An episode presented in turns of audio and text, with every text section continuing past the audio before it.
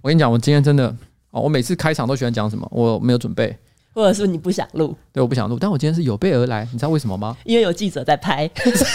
我没有要讲这件事情，但真的有，但现在真的有记者要拍，所以我只要讲一件事情。你等一下就知道为什么我说我有备而来。来，等一下，这次有放对，刚差一点就放错了。我刚才最后一秒，零秒，赶快把把那个那个音量赶掉，噗推上去。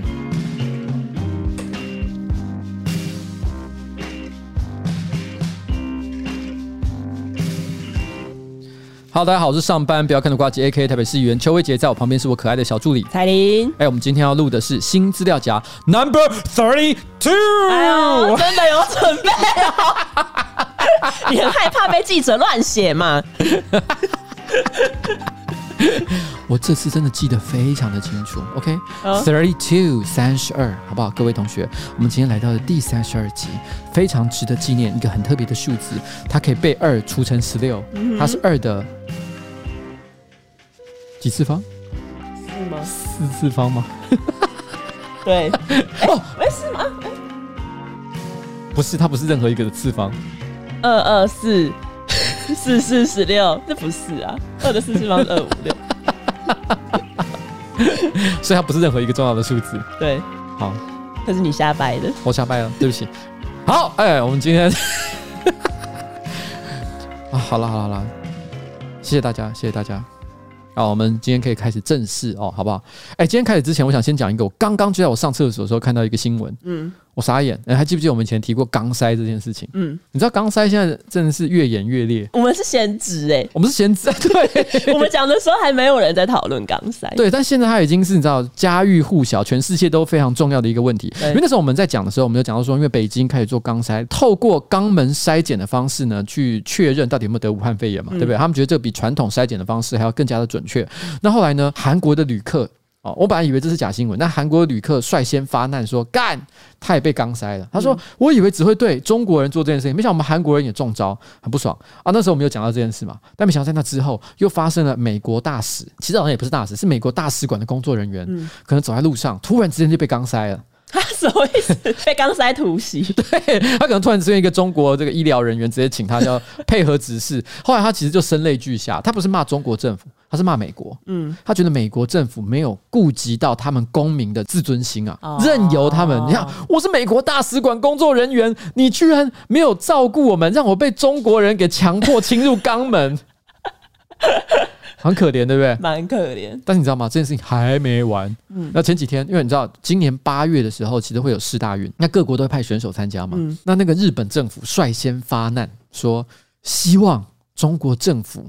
不要对日本的运动选手做钢塞，造成他们的心理受伤，嗯，心理伤害。我看到今天就是有媒体记者纷纷在问陈时中啊，还有台湾的这个什么各相关局处的部长说，请问一下，你对于这个台湾的运动选手到这个北京去，然后被钢塞，你有什么看法？嗯，陈时中还率先对中国讲说，买啦，不要对他们做钢塞这件事情，他们也要对中国提出抗议。嗯，天哪，肛门这件事情真的变成 国际问题，是国际危机，国际。好好好好好可怕！我我必须要讲，幸好，因为现在我个人自认，不管是因为政治的因素啊，还是我个人的兴趣的关系，短期之内我很难想象我自己会到中国一趟，所以我至少不用担心这个问题了。我也不想抱着幸灾乐祸的心情，因为我相信有很多人，很多运动选手，他真的到中国去，如果他知道自己要被钢塞的话，可能心理压力非常大。嗯，所以我很想跟他们讲，其实我觉得，我猜测应该还好，他只是拿一个小棉花棒在你的肛门周围。稍微摩擦一下，嗯，唯一要注意的一件事情就是，我们好像有听说，有可能一个情况，是因为你知道棉花棒，你有用过棉花棒抠自己的耳朵有吧？嗯，你有没有发现，其实棉花棒跟那个棒体本身就是那个塑胶管，有的时候接的不是很牢，它有时候会掉下来，所以肛门可能会长香菇。对。就是我建议做完肛塞的时候，手稍微去像我们之前讲那个卫生纸那件事情一样，用手稍微捞两下，你确认一下它有没有不小心残留在你的肛门的那一带，嗯，啊，把它稍微拉出来，以免影响到运动表现。对。我我这样，我我要再三强调，这不可以幸灾乐祸，因为这是台湾的运动选手的荣誉问题，他们真的可能会受到很大的伤害。对，而且有些人可能真的很在意，我是还好啦。你会在意吗？就如果他今天要对你做钢塞，好像也还好。对啊，我是觉得真的就就是众多检查的一种嘛。你小时候有被人家量过体温吧？就是肛温啊，就是可能幼稚园以下的学生其实量体温好像都是肛温啊。没有哎、欸，干，那我小时候是被骗吗？医生可能不只想量你肛温，他希望我干温，他希望你对他干温，干屁啦！哦，好烂呢。好了，那我跟你讲。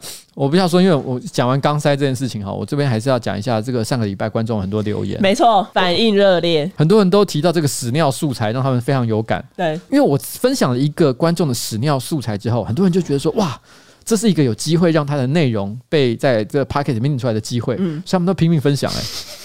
我就看到有一个爸爸叫什么 Ray 杠五六，但因为那文章实在是颇长哈，对，我这边不把它全部念出来。就是 Ray 杠五六，他特别讲了一个跟他女儿便便有关的故事，希望作为永恒的留念。嗯，所以我们在这里呢，就是希望你的女儿哦，成长的过程一切顺顺利利。对，然后呢，这个大便不要再大到床上去 哦。大家可以去看一下他的留言哦，非常长哦。那我还有看到一个什么保姆看香菇，你有看到这一段吗？有，这个很短，我就念一下。听着新资料夹，想起以前的趣事。小时候，爸妈因为工作不在家，总是把我交给保姆照顾。有一次呢，这个自己坐上马桶拉屎，拉完呢就盯着屎块在水里载浮载沉，盯着盯着，大叫：“保姆，快来看我的屎！”原来里面有一块香菇，而且还是块四分之一的香菇，真是屎有余菇。他说：“他之前那个波什姐。”里面有金针菇啊！哦，对，哎、欸，波什姐是我们以前 podcast 还是哪里讲过的？还是瓜当新闻？前前几集的 podcast，波石姐，然后说那个屎里面还有金针菇，对，好可怕哦。OK，反正简单来说是屎有余辜啊。嗯、你知道，因为我今天早上在看你给我的那个 podcast 的脚本嘛，嗯、呃，应该说大纲了哦。你现在是想要证明你有做功课？我有做功课，老师，请你相信我。好，我在做功课的时候，蔡哥正好走到我旁边来，他就看了一眼。因为我上面写了一个关键字，因为我都只写关键字，屎、嗯、有余辜。他说这是抄我的笑话，哈，是啊，对，他说很久以前他就已经写过这个笑话，屎有余辜。你是怎样想要在 Podcast 讲我的笑话吗？我说干，原来蔡哥讲过。不过后来我有特别去翻了一下，嗯、这两个故事其实不太一样，所以它应该也是原创，两个原创，但宇宙的电波。同时打中这两个人，所以他们想到同一个笑梗，叫做“食有余辜”，哇，非常的厉害。我不知道你还有看到什么啦，但是我还有看到很多人提到一些在食物里面出现的恶心物体。没有错，哎、欸，我看到好几个人都讲同一个东西，他们看到壁虎。我觉得这个很意料之外，哎，就是好，它会不会是因为可能在煮汤嘛，对不对？呃、那个水温不是一开始就是热的，嗯，有点凉凉的，嗯，然后呢，里面也有一些菜的味道，他开始想进去觅食，然后慢慢的。然后水就开始越来越滚，越来越滚。他其实还觉得说：“哇哦，泡温泉，四十五度的时候，他都还觉得很舒服。”对。但没想到这温度一直往上走，来不及泡。对，到六十度的时候，他已经走不掉了。温水煮壁虎，温水煮壁虎很可怕，欸，对不对？还有一个是讲到早餐店阿姨剪指甲的故事。哎呦，就是跟我讲的一样啊。对，因为你你其实没有吃过指甲。对，但是你是幻想，你想象中如果看到指甲，你会觉得很可怕。对，但是我们没有看过，所以也不知道真的有人会做这件事情。但没想到，真的有早餐店阿姨会在她做菜的时候用，而且是用她剪蛋饼的剪刀。嗯，就是你有没有去过那种中式早餐店？嗯，他们做完那个蛋饼之后，会用剪刀把它剪开，他就用那一个同一个剪刀在剪自己的指甲，在上班时间。这到底是有多忙才会要在上班时间剪指甲？我觉得你的前主管，我觉得这个社会充满着时间管理大师。我们一直以为这个想想有多厉害，其实没有，高手都在民间。时间管理人人都是大师，好不好？好，那我最后再提一个留言哦。这个留言，呃，它的名字叫做“我不会玩熊猫”。他说：“我无聊在看台湾伪娘 coser 柠檬奈的时候，赫然发现 follow by Froggy 秋，就他在看伪娘的 cosplayer。因为你知道，通常你去看某个 IG 账号的时候，下面都会有他也被谁谁追踪，那可能是你的朋友，或者是你有在追踪的某个人。嗯，他就发现这个人我有在追踪。嗯，但他露出个非常惊讶的表情啊，没想到瓜吉竟然也会追踪伪娘 cosplayer。我想跟你说一件事情，我追踪的可多了。”什么柠檬奈，什么石榴叶，一大堆，好不好？他怎么没不不能不能讲这个，不能讲这个，这个要删掉。好，就是有鸡鸡的女孩子最可爱了，也因为有鸡鸡的女孩子是最可爱的，所以我这边最后做一个非常郑重的刊物。嗯，上个礼拜呢，其实我们在提到凯乔美的时候，我不小心脱口出，其实我知道，I know that，又在说谎哎、欸，明明就讲错。可是我知道，可我当下不小心讲错啊，就是他是男的，他是男孩子，他不是女孩子。嗯，但是对我来讲。有鸡鸡的女孩子最可爱。凯乔美在我的心中永远都是可爱的女孩子，对，而且有鸡鸡的女孩子。好了，没有啦。其实的确，我们很多时候我们会对一个人的名字望文生义，觉得他好像因为他名字长什么样，他就是女生，对不对？你想要讲奈良美智，对，奈良美智。前一阵子不是那个奈良美智来到台湾，嗯，他还有跟这个蔡英文总统拍片，很多人看蔡英文总统的片之后，才大呼吃惊的说：“My God，奈良美智居然是男的，而且还不是一个长得很秀气的男的，就是一个大叔，对，是一个阿伯。”好了，在今天正式开始谈这个有趣新闻的之前，我再讲最后一件事情。非常感谢最近开始有些厂商，因为我过去一个月以来的情绪勒索，我东野还有彩玲的情绪勒索，开始真的。产生了很多询问，嗯，虽然还没有到广告满档的情况，像这一期也没有嘛，对不对？嗯、但是我还是很感谢大家来询问这件事情，好，让我们有更多可以活下去的机会。那我在这里呢，也想要跟这些厂商呼吁一下，其实我们的 Podcast 的广告效果真的是很好，你知道为什么吗？为什么？因为昨天我就遇到一个女孩子，嗯，跑来跟我讲一件事，嗯，她就跟我说，她是我的听众，从两个月前，她就只使用一种洗发精，叫做森欧黎漾。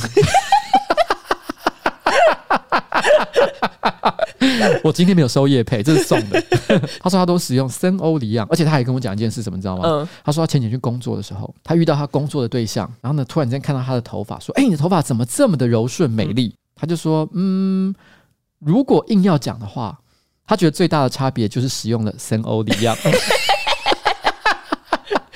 哎，森欧黎漾要感谢我们呢、欸。对，你知道吗？之前他只有付两次的费用，但我做了三次的业配，对。对，买二送一，各位厂商，真的这个东西非常的棒，请你们一定要那个，一定要多多的给我们这个为你们宣传的机会，对，我们一定鞠躬尽瘁，死而后已，好不好？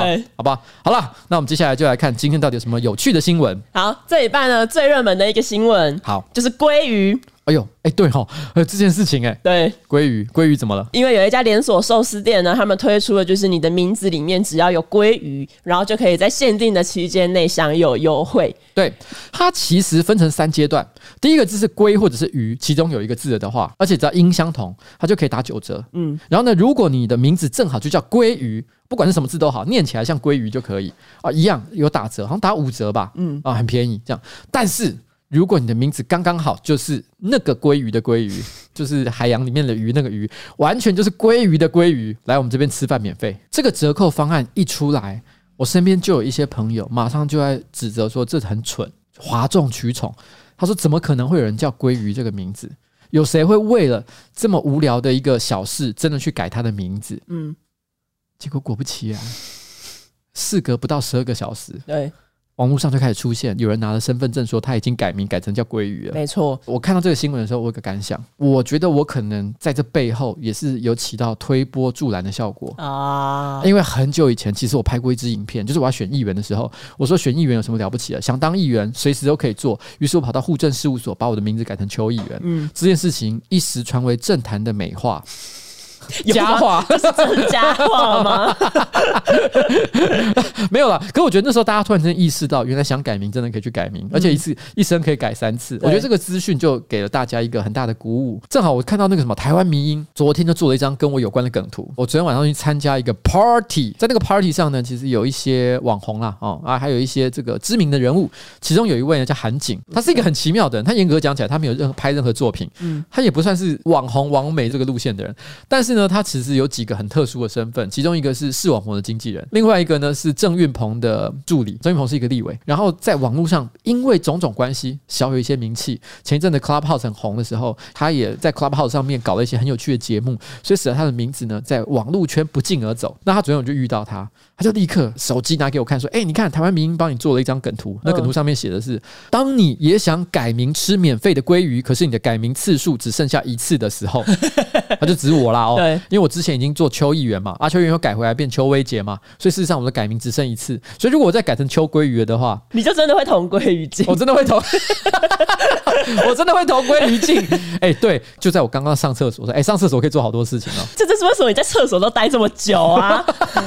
上厕所就是上厕所，没有，我都喜欢。我也是时间管理大师，就是我那时候就看到另外一则新闻，好像有一个男生啊，他就觉得说这个很好玩，他也想搞，他那时候就兴高采烈的，可能就带着他的新身份证回家，结果他妈妈就跟他讲说：“哎，你小时候我已经帮你改过两次名字了，已经用掉你的三条命，他也很开心，心想说我可以改到爽，没有？对，啊，三条命用光了。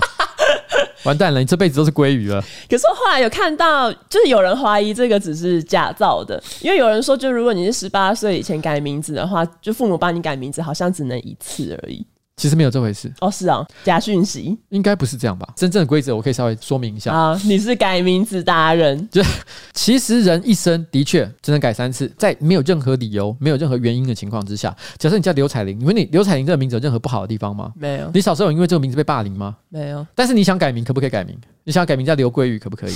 可以。可以，对，没错，台湾的户政事务所就是这么有弹性，你都尊重每个人的自由意志，但是呢，他也怕你一天到晚在改名，觉得很烦，所以他说有三次的限制。但是如果你改名，假设刘彩玲好了，刘彩玲你改完了之后，改一个名字，随便想哦，刘网妖好了，嗯，然后你本来觉得名字很可爱，但是你是最近就发生了呃，有一个网红叫网妖，惹出了一些新闻事件，所以因此使得你不太想要跟他同名，所以你就跑去说我要把刘网妖改回叫刘彩玲，嗯，但是其实你已经前面用到三次的时候。其实你知道你还可以改吗？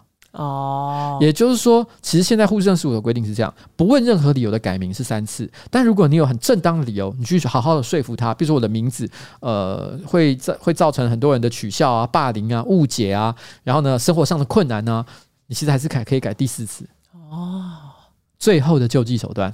啊，了解。所以好了，彩玲，那你想要改什么名字？我有改过名哎、欸。你改什么名？就是我以前，我国中以前都以为我叫刘彩玲，然后只是有一次我国上国中嘛，然后会有身份那个学生证，学生证上面会有名字的英文拼音，然后我就很兴奋的看我的名字的英文拼音，就发现是什么刘变玲还是什么的，然后我就一直在找说我的名字哪里有，因为他是写 B I A N，然后我想说我名字里面哪有这个字，然后后来我就一看我的中文名字，我就觉得有点怪，因为彩通常就是上面不是会有三个点，可是它其实上面。不是三个点，它是两个点，可是中间那一横是直接直直的下来，反正就长得不像一般的彩。我后来就去翻了字典，发现那一个字是彩的部首，叫做变。所以就是我其实一直都不叫刘。等一下，我有一个问题，你说的是你几岁的时候？国中啊，你升国中的时候，但是你爸妈帮你取了一个叫刘变玲的名字，只是看起来很像彩。然后你在你念小学以前，就是你十二岁以前，你都一直自称自己叫刘彩玲，但你的父母从来没有说，其实你 你你两不丢啊？没有，后来回去跟他们讲，他们自己也吓到。我说：“哎、欸，你们写错字。”对，我就说：“哎、欸，爸妈，我我其实不叫刘彩玲。”他们说：“哈，怎么会这样？”然后我就拿我的学生证给他们看，然后他们就说：“哎、欸，怎么会这样嘞？” 然后他们就一脸疑惑。我都念 IKEA。然后我我以前都以为我叫做彩玲，原来我是变玲。对，所以我一直都是变玲啊。然后后来后来就是我干嘛啦？哎、欸，我真的会笑死哎、欸，就是很莫名其妙啊。哎、欸，你爸妈是国家的珍宝，他们为社会带来很多欢乐。他们真的很闹事，然后后来我妈就是推测，应该是户政事务所的不知道哪一个员工，可能就是输入错了吧？就因为那个年代可能还是手写，所以就有可能会写错。哎、哦欸，这件事情呃，时不时是真的有类似的社会新闻。对啊，因为有些人取名字的时候，然后可能手写输入，不过可能是输入法的关系，因为以前有时候有些人用的输入法是那种部首式的输入法，不一定是读音式的输入法，对对，对对，所以他可能就有可能会写错，对啊，然后就将错就错，然后一搞就搞了很多年。对，好，那今天就大家知道了一个无用的知识。所以其实我已经浪费了一次的额度。好啦好啦好啦，所以其实哈，台湾的户政事务所真的是，我觉得可能会有一些听众可能会觉得说，为了搞一时的笑改名，然后呢浪费社会资源。这说起来好像是有点道理，因为其实内政部自己都有跑出来讲话嘛，对不对？内部出来说，哎，请大家不要浪费这个行政资源。我觉得这个说法其实是 OK 的，是是对的，因为的确大家的时间都是时间，所以这些公务员啊，户政事务所的公务员啊，他们也不是闲着没事干，所以你一天到晚去找他们麻烦，站在他们的老板的立场，真的也是不太好。但是我必须要说，我觉得作为一般人，其实我觉得对这个行为。大家踏伐，我就觉得不是非常有必要了。哎，我记得好像有个统计数据嘛，对不对？呃，说到截至就是十七日哦，目前台北市有两二十个人改名哦，那新北市有二十六个人，桃园市十四个人，新竹县市五人哦，台东市二十二人，反正全部加起来哦，大概有差不多一百三十三人，而且这数字不断在成长，也许到最后可能会有两百或甚至三百人。那大家会觉得说，哇，干，全台湾居然为这事情的两百三百人去改名，真的是太糟糕了哦，此风不可长。嗯，我也同意，我们不应该助长这个歪风。嗯，但是我觉得潜谴责这些人，你就真的没有任何的必要。为什么？因为这个世界上浪费行政资源的人比比皆是。我不是说他们做的事情在比烂，嗯，但是我要讲的事情是，你要谴责的时候，你先思考一下，谁才是最坏的人。我举个例子好了。有很多人，他单纯因为算算个命，发现他的名字运不好，他就去改名。他改了名之后，他人生真的会变好吗？我还没看过几个像这样的例子，欸，可能也会，我不太相信这种事情。而这些人。哦，我这个套用一句，我今天正好看到我朋友这个在网络上讲的话，嗯，他说这些人起码他们还吃到了鲑鱼寿司。哦，你知道有一些人特地改了名，但什么都没得到。对，他可能还过得更惨，他们起码还吃到了寿司。嗯，这有何错？哦，你懂我的意思？而且更不要提今天所谓的浪费户政事务所的资源来讲，你知道有很多人会为了经济或者是政治利益假结婚和假离婚吗？譬如说，我们常常讲那个花莲王傅坤奇嘛，嗯，他就因为假离婚案被诉，为什么？因为那个时候呢，傅坤奇他被抓嘛，对不对？他太太呢，为了延续他的政治生命哦，所以两个人就假离婚。嗯，这件事情对公众有任何利益吗？他们不过是为了自己家族的利益着想，然后跑去麻烦人家户政事务所，等于说我要办假离婚。嗯，然后呢，之后哦还要再结回来，对，时机到了就结回来，唧唧歪歪的，要谴责也是这些人吧？你知道这社会上这样的人可是是多的。我刚刚讲说嘛，有大概两三百人可能会去改名，现在一百三十三嘛，可能会有两三百人。你信不信做这些事情的人可能还有两三千人，甚至两三万人，好不好？哦，这些人才是最糟的。嗯，所以我个人觉得啊，这些人不过是为了追求生活上中的一点小确幸，一方面恶搞一下。一方面吃一顿免费的这个寿司，对，所以就算了吧，嗯，对啊，就大家笑笑过去了。而且不是有一个人他把名字改得很长吗？叫做刘玉泉，鲑鱼、尾鱼、旗鱼、鲜虾、甜虾、干贝、鲍鱼、海胆、和牛、松叶蟹、大闸蟹、龙虾，太贪了吧？然后，然后就刚好在这个鲑鱼之乱没多久，有一个成人平台，他们就出来说，如果你的名字里面有鲍鱼的话，你可以七天免费。S 开头，哎、欸，这个。完全先见之明。哎，我跟你讲，而且 而且昨天哦，君宏看到这个新闻，他就在我们群组上面讲说：“哎，我怎么一点兴趣都没有？” 我说：“废话，活的鲍鱼你当然没兴趣。你已经有兄弟，对，他的名字有菊花才愿意。他是菊花夜行军。哎，我刚讲的梗会不会太难啊？菊花夜行军，其实我听不懂。但我只是跟着笑，算了，大家自己去 Google。我就这样，然后就除了鲑鱼、鲍鱼之乱呢，其实昨天又有另外一个食物之乱，就是蛋挞。哎、欸，我没有注意到这件事情，哎，没有 follow 到。其实，在昨天接近半夜的时候，然后就开始网络上有一些人贴出肯德基他在虾皮有上架一些他的优惠券的截图，然后反正那个优惠券就是六颗蛋挞一盒，本来应该是要一百四十几块，可是好像因为价格设定错误，变成一盒只要三十五。哇，一口气差大概一百块钱左右。截至昨天半夜为止，它大概已经卖出了八万多盒。我先讲一下，其实这个新闻呢，我真的是刚刚才听到。嗯，可是跟我讲这个新闻的人呢，其实是谁？来，我们请他过来讲。蛋挞这个新闻呢，其实是我们的冬叶小王子跟我说的，对吧？嗯。你为什么会跟我讲这件事？因为我买了十盒。你这个无耻之徒！你是贪小便宜。平常我被虾皮赚走这么多手续费跟运费，是时候他们应该还我一些。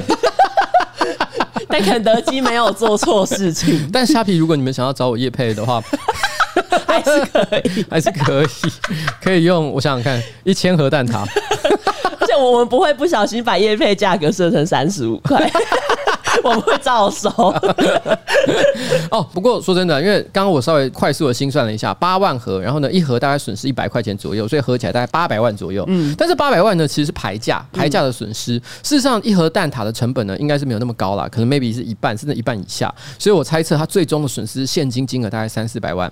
三四百万这个金额，对于一个不管是虾皮或者是肯德基来说，是很大的钱吗？其实说真的也不小啦，嗯，但问题是以他们的行销预算，比如说如果你今天要走一波真的很密集的，一整个礼拜大家都看到爆的那种电视广告的话，大概需要多少钱？可能一两千万是跑不掉的哦。所以就说什么，它比走一波电视广告的这个需求是还要低很多的，嗯，对。所以其实可能对这个企业来讲不会造成什么致命的损失。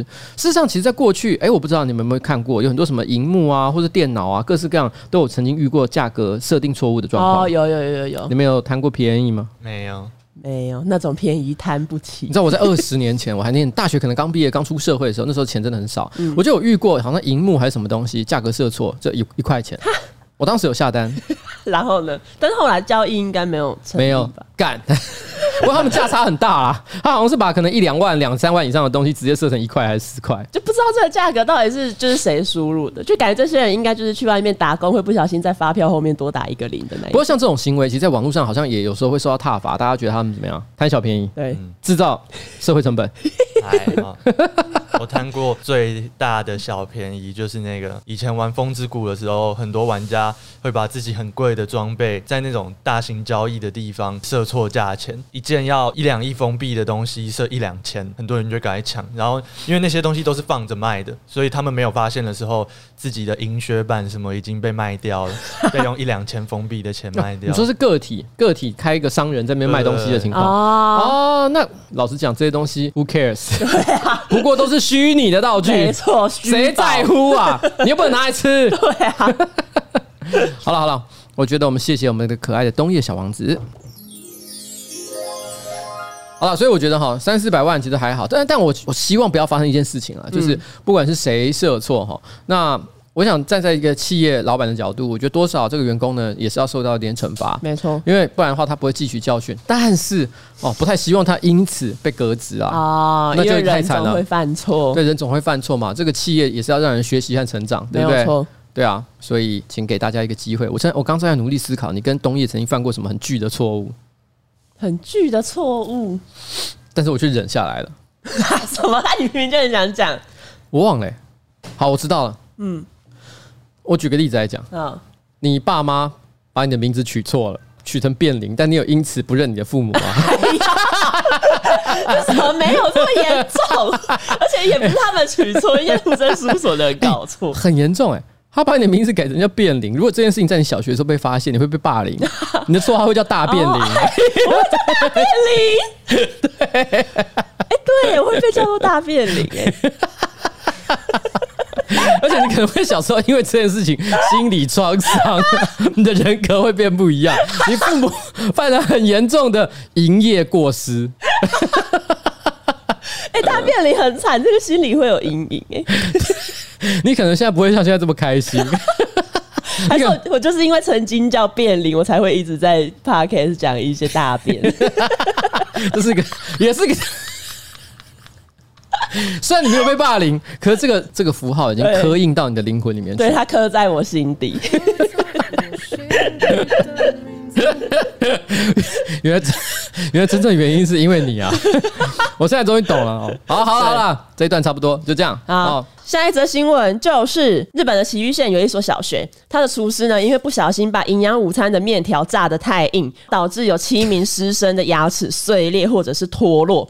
然后这一道料理其实是一道叫做闽乌龙面，就是好像是长崎的特色美食吧。它的烹调方式就是要把面条油炸两到三分钟，可是因为那个厨师可能就觉得炸的不够久，所以他大概炸了十分钟才起锅。然后面 哎，我说实在，我本来看到这个新闻的时候，我还有点吓到，因为我今天早上有看大纲嘛，嗯、我有做功课，嗯，然后 不用特地强调，我就早上在做功课之后，我就看说面条是怎么样煮可以煮到太硬，不是越煮越烂吗？对啊。怎么会煮到就是硬到说你的牙齿会崩脱？我想说这是什么神秘的技术，还是什么奇怪的面条？哦，原来它是炸哦，对，它是炸的。可是油炸它也是加热的一个过程。对，这其实应该不至于到这么硬，对不对？但他居然害得这个有七个呃师生得要送医急救。对，而且新闻还说，其中有一个老师他因此掉了七颗牙齿。Oh my god！老师要不要去检查一下牙齿啊？他牙齿看起来很有问题吧？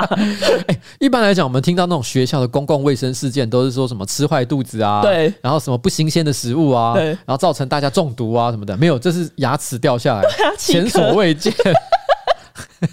七颗植牙要五十六万，哦，对，对啊，一颗要八万块钱，一颗要八万八到十万。不过说真的啊，这个我不知道你是怎样，但是我们一般来讲不是会去吃意大利面嘛？嗯。那吃意大利面，我觉得台湾人都喜欢吃稍微偏软一点的面条，所以导致台湾的这个意大利餐馆，如果它比较台湾口味的话，它面条会煮过软。嗯，我们一般在吃意大利面的时候，我们都会说我们想要吃有心的面条。你知道“心”就是有一个草字旁那个“心”，嗯，徐巧芯的“心”啊，嗯，对。然后徐小新最近发表永和言论，我有点难过。然后好了，跟这无关，硬要讲，不用提到的就一定要讲。他也说黄世修是他的好伙伴。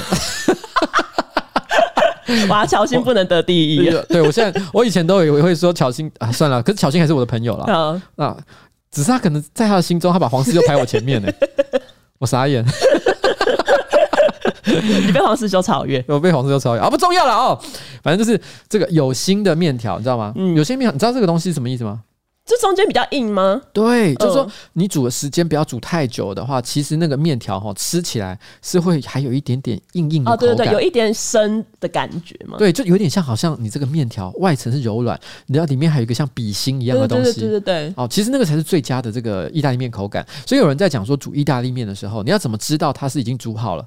其实它有一个测验方法，就是你煮一煮，然后你就随便挑一个面条。那有些人会直接咬一口，试试看是不是你适合的硬度嘛。嗯、但还有另外一个测试法，就是把它甩到墙壁上。如果它会直接粘在墙壁上，就表示它煮好了。但是这可能会造成你家的厨房后来就开始 墙壁上 充满着面，充满着面条，然后壁虎会想要来吃面条，然后就会就会掉进水里。温水煮壁虎，好可怕、哦！好了好了，这个只我只是要讲了，就我喜欢吃有心的面条。嗯，我一方面是真的觉得口感很好，嗯，但二方面是如果你去那种意大利餐馆，特别交代厨师说，麻烦帮我把面条煮硬一点，你会有一种我是他妈真正的老饕的感觉。我懂吃，我懂吃，外面那些小朋友干都要吃软吃。吃软面的，这有点跟就是你吃生鱼片，然后你用那个芥末的方法跟别人不一样。哎，没错，如果你把芥末，对，如果你把芥末直接混到那个拉到那个酱油里面去，讲不不不不不的话，嗯，唉，外行人，可怜呐。正确的吃法是这样：如果它是一般那种切比较薄的那种切法的话，你就是用筷子夹一点点的这个山药啊，不是，对不起，夹一点点的这个芥末，嗯，然后呢放在这个鱼肉的上面，嗯，然后把它包起来，然后再沾一点点酱油，然后直接这样吃。嗯，内行吃法，对，这才是正确的内行吃法。各位同学。好，好了，好来下一则呢是唐香龙，他肇事逃逸。唐香龙其实我们还有在犹豫，就是要不要讲一下唐香龙是谁，但后来我去查了一下，发现好像这个人也不是很重要。他就是一个国民党的唐香龙哦，我可以帮你介绍啊。嗯、唐香龙他应该算是蓝营的第一或第二名嘴，因为有很多人说他是第一名嘴，但是问题是呢，但是他自称他是第二，因为他觉得第一名是赵少康。不过赵少康现在已经不能算名嘴，因为他是总统候选人。对的，对，所以他还是第一了哦。我觉得他算第一没有问题哈。他基本上他的立场是支持这个华统。就是中华民国统一啊，对，然后他是华统派，但是他讨厌韩国瑜，对他对对对，他是反韩大，对，所以我觉得呃，如果这个世界上存在一种东西叫做知识蓝的话，他就是其中的代表，OK，可以这样说了哦。好，讨厌韩国瑜的华统派人士，可是这个知识蓝，他前几天开车经过士林区的天母西路，然后他回转的时候不小心撞到一个机车骑士，导致骑士呢倒地受伤，然后后来呢，骑士他说唐湘龙在撞到人之后，他居然没有下车查看，反而就是回头跟。跟他说记下我的车牌，然后之后直接开车走人。哎、欸，我看到的时候我觉得很荒谬，哎，对啊，这是什么？哇，如果今天是一般人做这件事情，他就是肇事逃逸，嗯、对不对？但是如果一般人，我说真的，有些人就是比较懦弱一点，不想负责任，或者他真的赶时间，比如他老婆要生了，嗯、所以他急急忙忙说：“哎、欸，记下我的车牌。”他可能不见得是真的很坏，对。可是唐香龙，他再怎么讲，我刚刚讲了，蓝营第一名嘴，没错，是一个相当社会知名度的人，但他居然做出了像这样的事情，完全不顾后果，嗯、会让人有一种干你是。你是怎么了？哦，不在乎人命吗？还是说你有什么真的非常重要的事情？但是因为已经这件事情已经过好多天了，对，他也没有解释说他到底有什么很重要的事情，非得要赶着离开。很可能他只是去录一个争论节目，嗯，他为了要赶节目，居然直接跟人家说一声：“哎、欸，记我的车牌，记你妈。”讲的是他以为他在演偶像剧吗？他为什么叫做在演偶像剧？因为感觉就是偶像剧里面就会有一些这种很，霸道型的男主角，对，就是意外，然后他可能撞到了一名女性的机车骑士，下车之后，哎、欸，记下我的车牌，然后女骑士一开始就是会觉得，天哪，这个人怎么这么拽？可之后他们就是会在某一个场合遇到彼此，哦、而且那一天正好是女主角第一天上班，对，然后他就到公司里面去，然后呢，就到公司里面，他而且还跟那个同事抱怨，就说，哦，我刚刚遇到一个人，他直接跟我说记我的车牌，对，就才抱怨完，突然之间总裁走进来，唐香龙。唐香龙就是总裁，对，然后他甚至就是可能总裁还就是指派他要跟他一起共事，然后女同事就会很不开心，她就会跟同事抱怨说：“哦，他怎么真的很机车哎，什么他居然叫我帮他倒茶。”然后可是他他们会在之后的某一次就是晚上加班的时候，他们会聊天，然后他就会发现这个总裁其实心很好，对，他有一个柔软的心，而且当天呢，他之所以说记下我的车牌这件事情，有一个非常合理的解释，对，他可能也是要赶去哪里有一些急事，所以他那时候就为他倾心。对，哇哦！所以这个他是撞到一个外送员对吧？没有，他就是一个机车骑士。哦，一个机车骑士是男生，他没有讲，没有讲。嗯，好了，但如果是男生的话就更好。BL 故事，对，那是知识栏的 BL 故事，听起来就很赞哦。哦，好，希望他们会有一个美好的结果。不过我说真的，我唐香龙这件事情啊，我没有要嘴他的这个政治立场，因为这一个 podcast 呢不是那么爱谈政治啊，没有错。但是他其实以前发生过蛮多争议事件的。哦，举例来讲，像在二零一零年的时候，应该是一零年，我没记，反正差不多十年前左右啦。那个时候就是有一次有一个路人，不是什么有名的人了，嗯，然后他就是开车。然后这时候有一台那个救护车想要从他后面过去的时候，他就会哦一哦一嘛。然后那个人不但没有让路，而且还对后面比中指。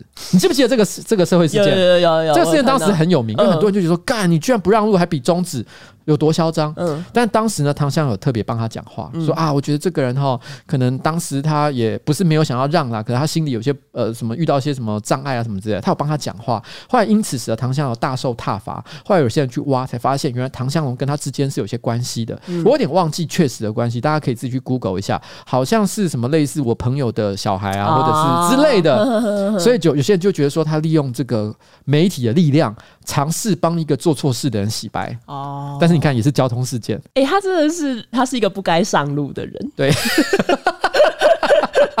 除非他是霸道总裁，对，他是霸道总裁，除非背后有感人的故事，对对对，我们就等着唐香龙，你可以说一些故事，呃，我有酒，你有故事吗？对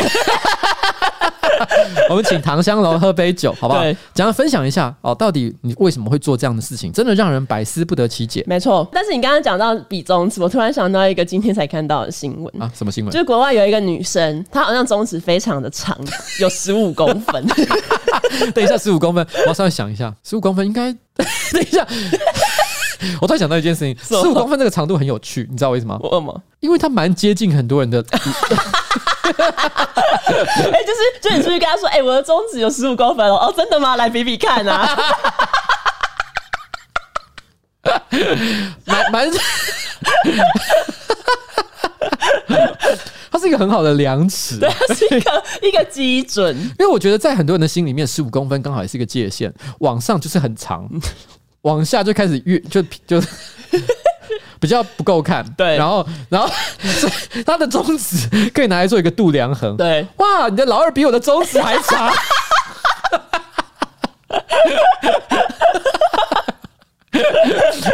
好吧，那所以他是他具体来讲，他他的中指有十五公分长，那然后呢？没有，就这样，就是很长，啊、这什么烂新闻？哎、欸，没有，你知道这个比中指会多有震撼的那？那我要想一下，可是我我的中指，我目测了，我没有真的去量，我觉得大概可能。七八公分而已吧，应该正常来说就是七八公分吧。那到底十五公分怎么回事？他是我的两倍，欸，对啊，就是两倍啊！靠，他是外星人吗？我有一个刊物，哎，刊物是吗？嗯，其实好像是只有十二公分。我立刻就犯了一个错。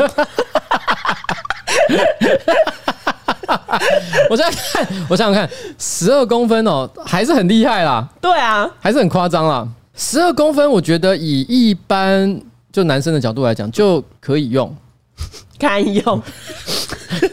你不会笑他，但是也不会称赞他说哇，好好大哦。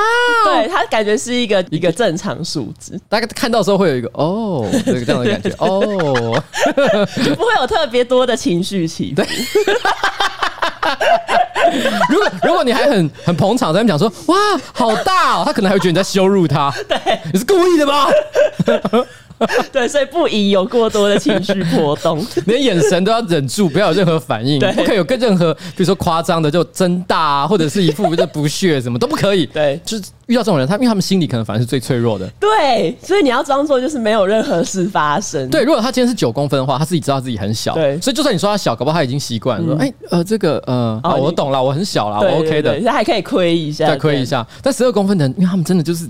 在一个很微妙的一个边缘，你只要说了任何多余的话，他马上说你：“这样你是怎么样？对，不可以吗？不好吗？” 对，他们就会反应过度，他可能就会在你下课的时候把那个老二啊放到你的脸颊旁边，逼你去看他，然后会把影片放到推特上。等下这个新闻我没有讲过吗？没有，没有，反正这个也不用特别宣传。好了，就是一个高值的霸凌霸凌影片，但也不一定是霸凌，搞不好是在玩，我也看不懂。对，没有后续，没有脉络，不知道。对，就这样。好，下一则新闻呢，台湾有一名吴姓男子，他去年投标了一间法拍屋，他本来想要出一千两百四十三万。标下一间底价是一千两百三十三万的凶宅，反正就是他以比底价多十万的价钱想要标下那一个房。哎、欸，我好像知道这个新闻，而且好像有点悲惨。然后你继续。对，其实有点悲惨。然后，但是呢，他填写投标书的时候，他却不小心写成了两千两百四十三万，就是比原本还要再多出一千万。然后，因为他多出了这么多钱，那当然就是被他标到了。可是，因为他后来，因为他月收入其实也只有六万多块，然后他还要养家庭，然后他太太好像也因为一些因素就是无法工作，然后他就说这个错误其实已经造成他的家庭失和。然后，如果法院要继续跟他收取这个钱的话，他可能就是会整个家庭破灭。希望法官可以撤销原本的这个裁定。我的天呐！因为我就是看到这个新闻，你知道，你讲到一半的时候就觉得很害怕，因为这一个故事。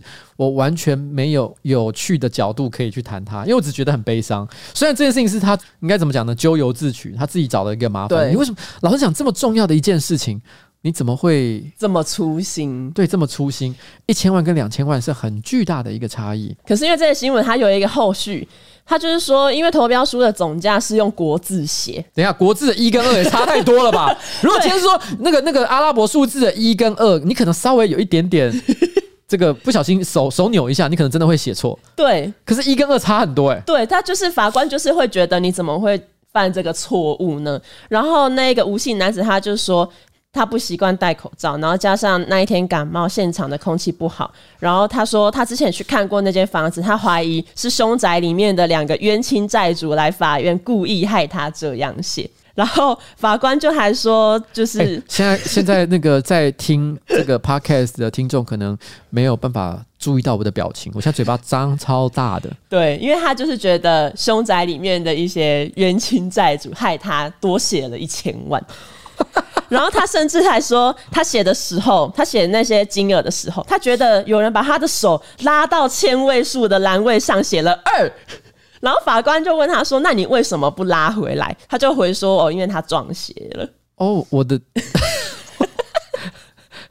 我不知道该怎么说，因为我已经强调过很多次了，在宗教信仰上，我是所谓的不可知论者。对，不可知论者，我不会说这世界上没有鬼。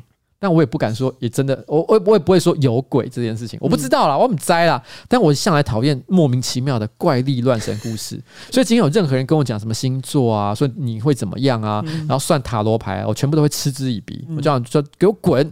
但是每次，哎，一个这么可怜的一个男的，对，说他被冤亲债主缠上，把一写成二，因为因为一跟二真的，大家大家去看一下，如果你不会写国字的话。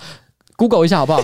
国字一跟二差很多啊，他怎么样都不会写错了。他几乎只有第一笔是一样的，对，就是你要先画一横，但是接下来完全不一样。这跟口罩都没有关系，他前面，而且而且我觉得，我本来想说他是在讲说啊，因为我感冒，然后然后戴口罩，所以很不舒服，所以导致我脑筋不清楚。结果没有，完全跟他没关系啊，是中邪。对，他完全推给冤亲债主，那这跟感冒都不用想了吧？他就是遇到鬼了啊，他就是遇到鬼。好了，那我只能够说哈，因为如果今天你不相信鬼的话，那这就是一个荒谬的可笑故事。没错，对，虽然可能呃，唉，终究下场还是很悲惨了。但如果你信鬼的话，哇，这个可怕了。可是去收一下经，不是。你现在应该去找一个制片单位，把你的故事卖给他们。红衣小女孩人面鱼哦，继红衣小女孩人面鱼之后的最新力作，冤亲债主逼我买房，对，还买法拍屋。冤亲债主逼我买，对，哦，哎、欸，这这个名字听起来很俏皮，感觉上还可以加上霸道系列的元素。复杂 哦，因为他签了这个，然后他多了一千万，所以人家就是找霸道总裁来跟他讨这个一千万啊！我知道，就是我们刚刚前面不是讲到那个基金的那个，嗯，他就是那个脑筋不清楚哦，然后。不小心买了这个 两千万房子的人，然后他的冤亲债主是唐香龙。对，他本来上上班，他一个月领六万块钱，其实很辛苦。然后呢，但是没想到唐香龙最后出手相救，因为唐香龙他可能你知道身家值个一百亿，嗯，所以对他来讲，买个两千万的房子根本小事而已。然后买下来之后，他们一起克服里面的那一些鬼怪，把他们成功的赶走。然后他们就真的拥有了那一间房子。你知道这很像迪士尼故事，迪士尼的故事一定都会有一些吉祥物。对，他们吉祥物就是那些鬼魂。对对对对对，而且鬼魂长得很可爱，会跳舞的茶壶。对对对对，然后但是有时候会捉弄你，但很可爱。哎、欸，这完全偶像剧题材啊，好强哦！可以，我跟你讲，直接把剧本卖了吧，两千万哦，小事情。对啊，之后就是有如果有其他周边版税，你还是可以有收入，你就会还得起这一笔钱。对，通常卖最好一定是那些可爱的迷糊鬼，没有错，迷糊鬼好可爱哦！你这样讲，我就突然想到儿时回忆。什么什么儿时回忆？就是迷糊鬼啊！迷糊鬼是什么？哈？什么？阿法你在讲的什么？我我自己发明的。就是以前不是那个迪士尼会有一系列那种你去 Seven 买东西几点他会送公仔，然后里面就会有一些迪士尼童话故事里面的人物啊。迷糊鬼是哪一个系列？好像有一个叫小迷糊吧。看我以前在迪士尼工作过，我完蛋了。还是其实不是小迷糊？等一下，还其实我才迷糊。等一下，等一下，等一下，难道我卖过我自己都忘了？难道在迪士尼？哎、欸，我会被笑死、欸！如果真的有的话，哎、欸，真的有哎、欸，对吧？这是什么？七宝。哦，对啊，对啊，对啊，七个小矮人，白痴哦，他不是鬼啦！哎呀，什么？哦，不是，我一直在想，怎么会有叫做小迷糊的鬼？小迷糊是七矮人其中一只。哦、你讲七矮人，我就知道了。我把他跟那个美女与野兽里面那些会动的餐具搞混。哦，还有我一直想说，完蛋了，我怎么会不知道有一只叫小迷糊的鬼？完蛋，我才是迷糊，吓死我！哦，我心想说，难道我专业知识不够吗？也可以是鬼啊，为什么不行？好好好，是鬼是鬼是鬼。好了，你继续啊，还有没有？下一个呢，也是很值得拍成电视剧的新闻，这是南韩发生一起诡异的社会案件。欸、但这个其实应该这礼拜很多人都已经在网络上有看过类似的事件。啊、你这样讲我就知道了呢。对啊，好，那我们就跳过。哎、欸，没有没有，你可以讲，你可以讲到结论。你可以讲，你可以讲，因为我觉得很多观众可能还是没有听过这个故事啊。好，我还是讲一下。嗯，就是最近呢，它发生一起很诡异的社会事件，是一名三岁。岁的女童，她被抛弃，然后饿死在民宅内。然后母亲一名姓金的女子，她被逮捕之后呢，去做 DNA 的检验，结果她发现自己根本不是小孩的母亲，而是小孩的姐姐，代表那个人不是他的小孩，是妈妈的小孩。居然妈妈生的小孩，这表示什么？这个金姓女子她本身真的有怀孕，对，但她的小孩不知道去哪里了。对，后来呢，她的妈妈就是矢口否认这一件事情。她妈妈也是被冷风吹进她的洞，哎、欸，是哎、欸。然后后来，反正我我就是以就是金姓女子的观点讲这件事情，因为呢，就毕竟喊了三年的女儿，她竟然是自己的妹妹。可是后来呢，检测之后又挖出妹妹跟自己其实不是同一个爸爸，所以这个妹妹其实是跟她同母异父。接下来呢，警察他们又去调查了她妈妈来往多时的小王，发现那个小王其实也不是她妹妹的爸爸，也就是说，那个死掉的女童她的爸爸另有其人。真的是冷风啊！真的是冷风，他爸爸就是冷风，就是没有来，他他跟西帝一样。徐熙娣，对，徐熙娣 不是啊，好可怕！而且因为我后来记得，在这篇新闻，台湾好像是一个粉砖先 po 嘛，嗯、然后那粉砖下面其实就有一则留言，尝试用这个女生的视角把这个故事讲出来。对对对对，那写的就觉得干真的很可怕。对，可是后来其实好像有真相有水落石出哦，真假的，就是变成说这个女生她当初跟妈妈同时怀孕，可是生完小孩之后，她把小孩托给妈妈照顾，然后自己坐月子。可是呢，妈妈那时候的男友就是刚刚提到的小王，他说他不想要看到他的妈妈跟前夫生的小孩，所以他的妈妈就把自己的小孩跟他的小孩交换。可是，哦、可是最后他还是不知道自己原本生的小孩到底跑去哪里。哦，原来是这个样子啊！我没有看到这个后面呢、欸。对，这好像是之后才更新的讯息。但突然之间，这故事变得没有魅力了。你说知道真相之后就没有魅力了？我我想要的怪力乱神在哪里？没有也，也没有什么冷风，也没有什么，什么都没有哎、欸。对啊，就变成是一个很普通的，就是就只是一个小孩不见了，就是一个小孩不见。然后那个妈妈觉得说，那个小王就说：“干，我不要看到你跟前夫生的小孩，对把他丢掉。”对，还是很悲惨。对，他的趣味要素不见了，神秘要素不见了，只看到悲惨的部分。就是这一家人完全就是，你知道这个，在这个乐团圈有一句话叫“法大”，法大什么？Fuck up 哦，是 Fuck up。就是一群 fuck up 的人。对，然后你不知道他们在冲三小，妈妈生下了一个女儿，然后老实讲，你你也不知道她到底是怎么教她的小孩的。对，一群人就是胡搞瞎好，因为你这样想哦，其实那个金姓女子，她事实上不管那是不是她的女儿，她做了一件事情，她真的有做，嗯，就是她把她抛下来，完全不管她，任由她饿死。哦、所以就是说，今天不管从任何一个角度来看，金姓女子就算不是她的女儿好了。嗯也是罪大恶极，没错。哎，那是很可怕。如果今天你你真的不想要这个小孩，好了，你要跟他同归于尽，同归于尽。你要跟同归于尽，你把他勒死，自己再自杀，这种新闻事件也蛮多的嘛，对不对？对，你就会觉得单纯是个悲惨，很可能是这个社会没有一个很好的一个支持的系统，嗯、可以让这些单亲妈妈好好照顾小孩，所以他万念俱灰，于是去自杀。但是他不是，他是任由他自己在他的家里面饿死，对，然后自己过自己的生活。哎，这对一个小孩来讲是一个多残忍的死亡方式，对，非常的痛苦。哎，那是一个很漫长的过程，而且他完全没有办法自救。对，这个时候就让我想到，其实之前有一部日本电影叫《无人知晓的夏日清晨》，嗯，啊，干就是在讲同样的事情。哎，一些小朋友反正就是想办法自己讨生活，最后也是没办法，然后就就都饿死了这样子。很可怜的一个故事啊，嗯，无人知晓的夏日清晨，啊，很惨啊，天呐！所以我觉得这个完全后来变成是呃一个有合理解释之后，你就只看得到他丑恶的部分，没错。我就觉得我现在没有办法笑他，我只能说我不是那种会说啊这个人太坏了，大家拿石头去丢他，或者对他处以极刑的这种非常极端的人，嗯。但我只能说，希望这个法律呢可以好好的给予他应有的一个报应了，好不好？那今天是不是就这样，差不多这样了？差不多。哎。我们上一次最后也不是讲什么有趣的新闻，是温馨的温暖的东西，哦、但结尾居然是金姓女子把她小孩活活饿死，也太可怕了吧！也可以讲温馨的、啊。哪有我没有温馨的故事？有了，这礼拜其实有一个很温馨的故事。什么？你说？就是有一个小男孩，他好像搭飞机去外面玩的时候，他带着他的巴斯光年的娃娃，可是就是回来的时候，他就是忘忘记带了，然后他把那个娃娃好像丢在飞机上吧。Uh huh. 然后那一架飞机，他就是回到呃那个机棚维修的时候，有一个工人就是发现了那一个巴斯光年，然后因为巴斯光年的脚底有那个小男孩的名字，所以他们就确定是那一个小男孩的娃娃。